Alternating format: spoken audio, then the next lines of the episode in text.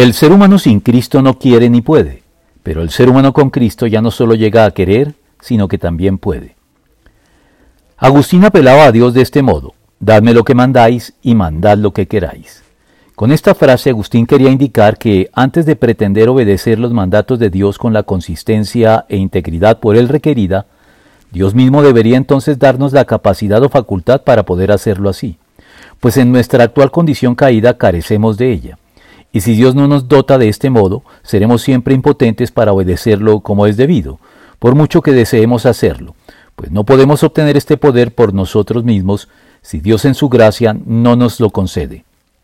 Y es que, en efecto, Dios es justo, y como tal no nos ordena algo para lo cual no nos ha dado antes los recursos y medios para cumplirlo,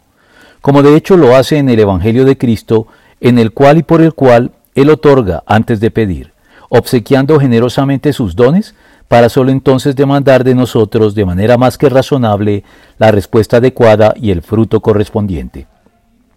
Es por eso que, por contraste con la declaración del Señor, en el sentido de que separados de Él no podemos hacer nada, Juan 15:5, Pablo afirma con convicción, todo lo puedo en Cristo que me fortalece, Filipenses 4:13. Declaración que no significa que, como cristianos, podamos hacer todo lo que se nos antoje o nos propongamos hacer, como lo interpretan de manera equivocada algunas personas sacándola de contexto